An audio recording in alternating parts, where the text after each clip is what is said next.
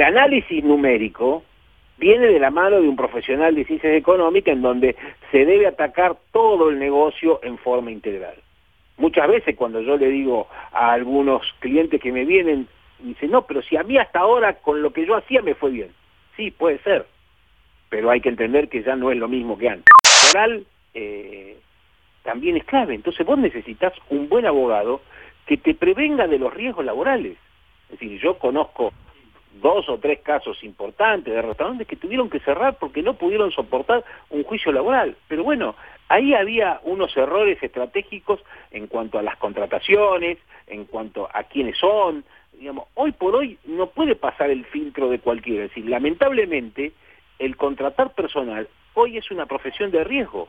Entonces, no es solamente una cosa, hay un montón de cuestiones que el profesional en ciencia económica debe asesorar al emprendedor en forma integral.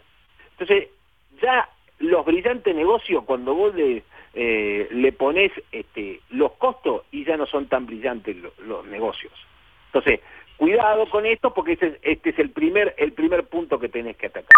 El segundo punto tiene que ver con lo estrictamente financiero. Y acá hay un tema que este, tiene que ver, ¿cómo vendo?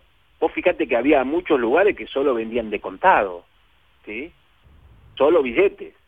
Bueno, eh, eh, hoy lamentablemente la pandemia los ha llevado que tienen que empezar con otros instrumentos en donde no pueden eh, dejar de regularizar y decir lo que se llama blanquear el pago.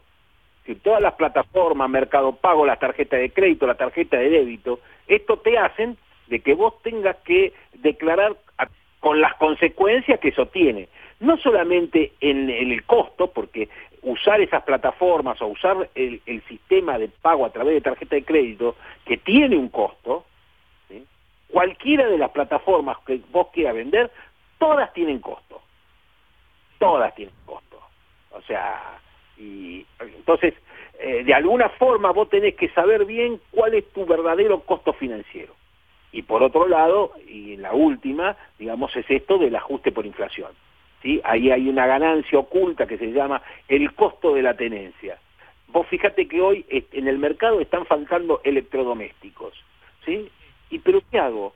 ¿Los vendo o los estoqueo y espero que siga aumentando el precio porque no sé a qué precio lo voy a reponer?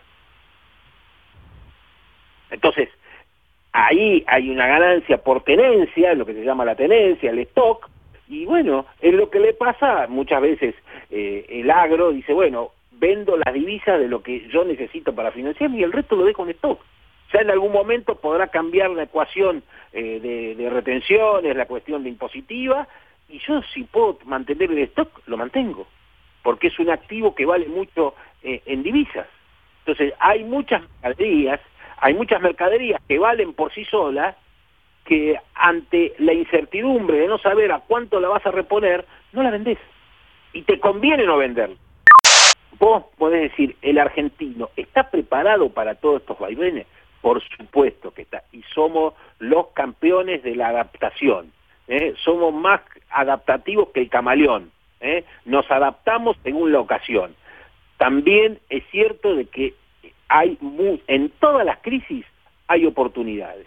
Entonces, ahí también está el buen ojo clínico del contador diciéndole, y mire, si usted tiene la oportunidad, aprovechelo ahora, porque mañana no sabemos si está la oportunidad de vuelta. ¿eh? Y esto es muy típico de la Argentina. Las oportunidades solo sirven si se aprovechan. Si no, con el diario del lunes somos todos genios. ¿eh? Todos sabíamos que el dólar iba a aumentar, y bueno, pero vos fíjate que hace un mes atrás nosotros hablamos y el dólar cuánto estaba, 150. Y yo decía, voy a comprar a 150, hoy está a 180. Un 20% más. ¿Qué activo te rindió más de un 20%?